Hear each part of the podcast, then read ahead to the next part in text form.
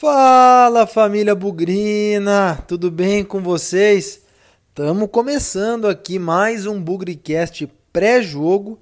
Dessa vez o Guarani vai lá para Florianópolis nesse sábado, 11 horas da manhã, enfrentar o Figueirense, Figueirense do estádio Orlando Scarpelli, Figueirense do Elano, que começou a fazer um trabalho lá em Santa Catarina. Figueirense um adversário ali da parte de baixo ou do meio para baixo da tabela, né? E o Guarani num momento muito difícil, não só tecnicamente, mas esportivamente como um todo, né? Muito mal administração, decisões complicadas, enfim. Vamos falar um pouco do jogo, vamos falar um pouco da preparação para esse jogo. Tem o boletim da Fernanda, tem as estatísticas do confronto com o Victor Rede, tudo aquilo que você já está acostumado a ouvir aqui no nosso pré-jogo.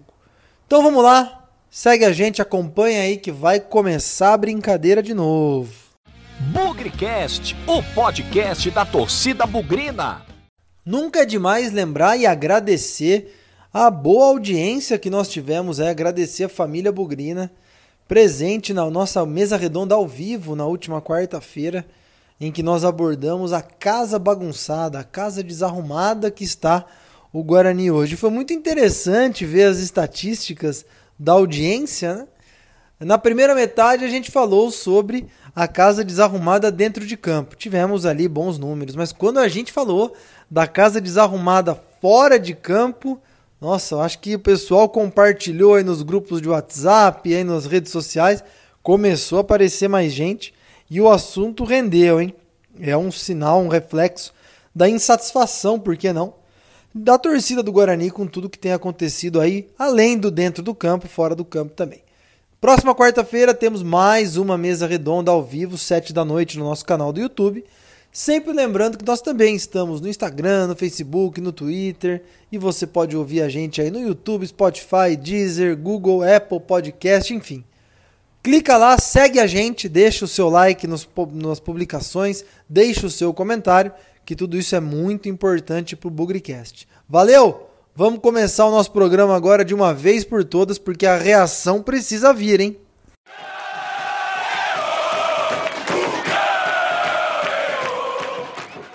Pessoal, normalmente quem abre o pré-jogo é a Fernanda, a jornalista Fernanda Machado aqui, trazendo o boletim do Guarani, mas ela teve alguns contratempos e não conseguiu preparar o material dessa vez, não tem problema. Próximo jogo aí contra o América Mineiro no final de semana. A Fernanda já vai trazer o boletim do Guarani. Tomara que a próxima participação da Fernanda seja repercutindo aí uma vitória contra o Sampaio Correia. Vou falar um pouquinho do Guarani então. É, nós temos aí desfalques, né? Principalmente o goleiro Jefferson Paulino, que saiu com problema muscular. Hoje, muitas informações desencontradas a respeito da condição clínica dele. Gente falando que é um problema muscular na coxa e que talvez até possa tirá-lo do restante do campeonato. Eu tomei um susto quando ouvi essa notícia.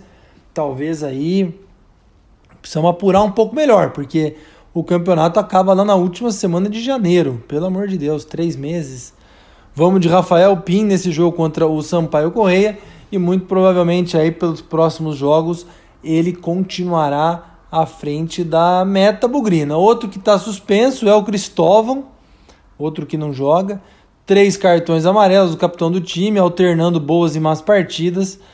Será uma ausência muito sentido, na minha opinião, principalmente porque ele foi ganhando ritmo de jogo, não é o grande lateral direito da história do Guarani, mas por ali pelo lado direito de vez em quando sai alguma coisa, tem algum pouco de criatividade, tem um pouco de jogada, além de ser o capitão do time, né? Provavelmente o Pablo deva entrar no lugar do Cristóvão, até porque um lateral direito de ofício, reserva, o Guarani não tem. Mais um desequilíbrio do elenco do Guarani, que agora começou a resolver um problema na lateral esquerda. O Bidu, titular indiscutível, não tinha um reserva. Agora a gente está vendo a chegada do Eric Daltro, inclusive, que vem já com condição de jogo para essa partida contra o Sampaio Correia. Difícil dizer se ele vai começar jogando, provavelmente não mas com certeza estará no banco de reservas, pelo menos ali do junto aos demais jogadores, junto ao técnico Ricardo Catalá. David volta ao meio de campo, volante, nosso camisa 5, líder do time, jogador mais regular desse elenco. Volta muito provavelmente no lugar do Marcelo, que mais uma vez não fez uma boa partida, pelo pouco que eu comentei na, na passagem anterior. Ele falhou no gol, no primeiro gol do Figueirense. Então, tentando adivinhar qual vai ser o Guarani para esse jogo contra o Sampaio Correia, deve ter o Rafael Pim no gol. Na lateral direito, o Pablo. A dupla de zaga deve ser mantida com o Valber e o Didi. E o Bidu na lateral esquerda. No meio de campo, David, ali na frente dos zagueiros, fazendo a proteção. E quatro jogadores no meio de campo, né? Ou ali do meio para frente, vamos falar, né? Muito provavelmente o Eduardo Persson continue, Murilo Rangel também, ali meio centralizados. E aberto nas pontas, de um lado, provavelmente o Vagninho, do outro, o Bruno Sávio. Lá na frente, Rafael Costa. Formação relativamente parecida com a que empatou com o Figueirense. Muito importante essa vitória. O Guarani precisa ganhar do Sampaio Correia, até porque tem um fato aí bastante peculiar. O Guarani hoje é o primeiro time fora da zona de rebaixamento, 16 colocado, 9 pontos, um ponto a mais que o Cruzeiro, que é o primeiro ali no Z4. Mas o Sampaio Correia está ali embaixo, né? Tá dentro da zona de rebaixamento e tem três jogos a menos que o Guarani, três jogos a menos que a maioria dos concorrentes por ali. Então, esses caras vão pontuar em algum, na hora que provavelmente aí colocarem os jogos em dia e a gente precisa abrir alguma gordurinha deles aí, por isso a vitória é extremamente importante. O Guarani ainda não venceu em casa, incrível, né? Vamos já para a 12 rodada do Campeonato Brasileiro. O Guarani tem duas vitórias e essas duas únicas ocorridas fora do Brinco de Ouro contra o Botafogo e contra o Operário. Precisa ganhar, né, gente? Chega de esperar. Eu não sei como, eu não sei de que jeito, mas precisamos fazer esse 1 a 0 que seja essa goleada que a gente precisa para sair um pouquinho lá de baixo, desgrudar um pouquinho lá de baixo, porque depois vem uma sequência difícil, vou falar sobre isso mais para frente. Sampaio Correia vem aí de um título maranhense conquistado no final de semana, por isso que tem tantos jogos aí devendo com os adversários, a partir de outubro deve normalizar. Vem animado, não é um time de todo ruim não, tem alguns destaques individuais ali. Um deles que me chama muito atenção é o centroavante Caio Dantas, que jogou pelo Botafogo de Ribeirão, pelo Boa Vista, um atacante careca. Não sei se ele tem condição de jogo ou não. Para mim, um dos melhores jogadores do time. Precisamos jogar com postura, precisamos jogar com vontade e ganhar o jogo. Não tem desculpa, não tem o que esperar.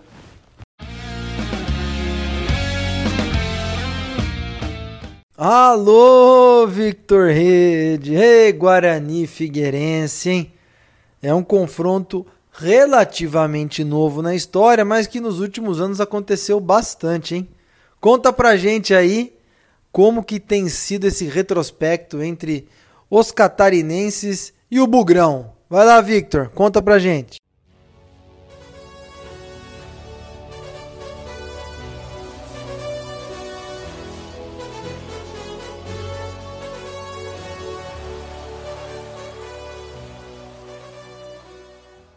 Fala Pezão, fala galera do Bugrecast. Aqui quem tá falando é o Victor Rede e tô sempre aí trazendo dados, curiosidades, estatísticas dos confrontos do Guarani nesse Campeonato Brasileiro da Série B 2020.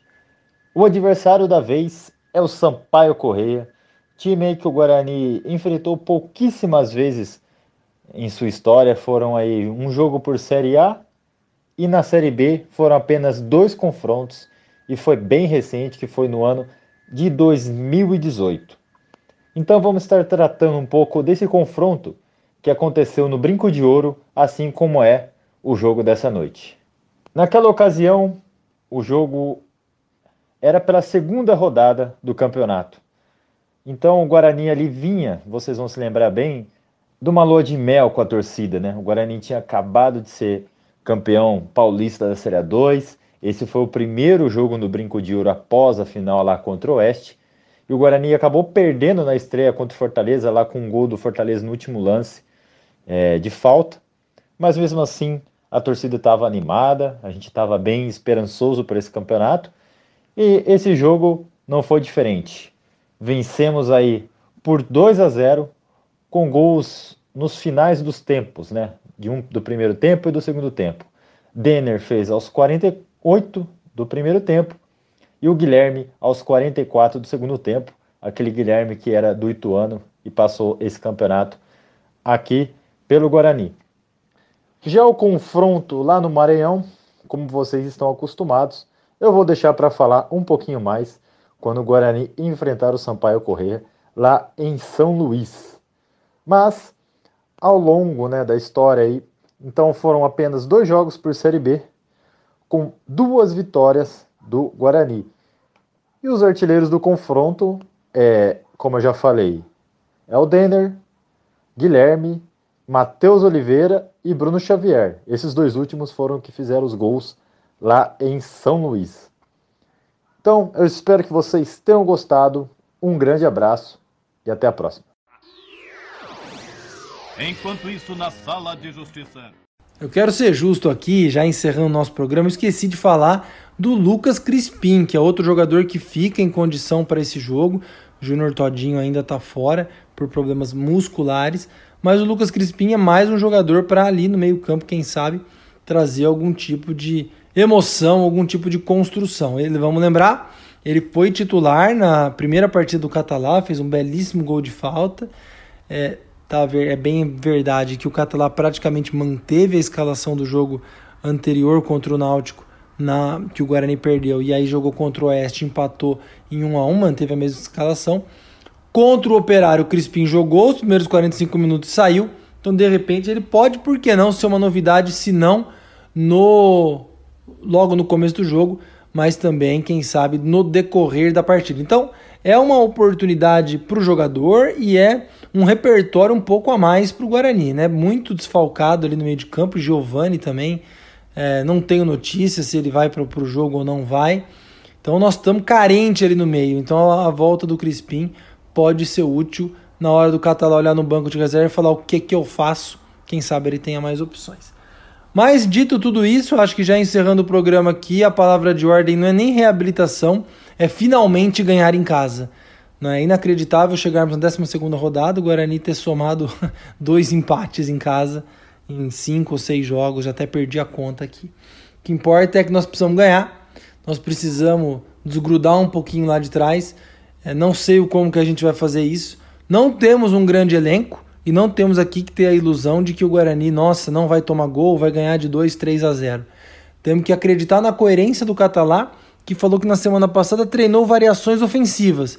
E quer queira, quer não, o time fez dois gols contra o Figueirense, pelas opiniões que eu vi aí, criou boas jogadas, teve boas tabelas, ali uma presença no campo de ataque muito melhor do que nos outros jogos. Então, tentando ser justo com o cara também, o resultado não está vindo. Mas se ele falou que treinou variações ofensivas e o time fez dois gols, poderia até ter feito mais, acho que a gente tem que reconhecer esse trabalho. Então, é com isso que eu vou, é com essa esperança que eu vou para o jogo contra o Sampaio Correia. Não tenho a ilusão que a nossa defesa vai passar firme sem tomar gol. Pode ser que tome, pode ser que não, mas eu estou apostando muito mais que daqui para frente o Guarani vai fazer mais gols do que tomar. Pode ser que faça três e tome dois, pode ser que faça dois e tome um, e é nesse caminho que eu acredito. Eu acho muito difícil a defesa do Guarani passar zerada na grande maioria dos jogos daqui para frente. Pode ser que aconteça, mas assim, vai demandar um treinamento, vai demandar novas peças e daqui para frente eu não sei se o Guarani vai ter esse tempo todo.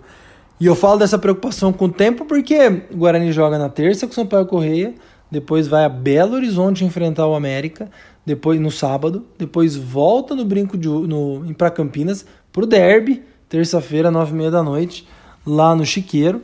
E isso é uma sequência de três jogos em sete dias. Não vai dar para o Catalá treinar.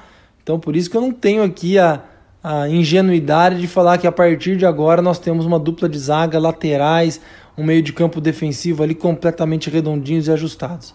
Vamos confiar no ataque, que também não dá para confiar demais, mas os números do ano não são ruins. Todinho já fez nove gols, Rafael Costa fez cinco, se eu não me engano, Vagninho já tem três, Bruno Sávio marcou o seu também. Então ali na frente tá um pouquinho melhor, não muito, mas dá para ter um pouco de fé nessa construção ofensiva. Vamos ver o que vai dar, a gente volta depois do jogo, volta aí na quarta-feira com a mesa redonda, sete da noite, ao vivo no nosso canal do YouTube. Fica aqui o, o convite para você participar conosco, interagir, mandar sua pergunta, sua cornetada e, se Deus quiser, faremos uma mesa redonda para falar de uma vitória do Guarani contra o Sampaio Correia. Sem nunca esquecer que na vitória ou na derrota, hoje sempre Guarani.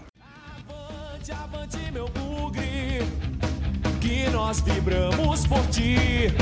Na vitória ou na derrota, hoje sempre Guarani. É Guarani, é Guarani, é Guarani.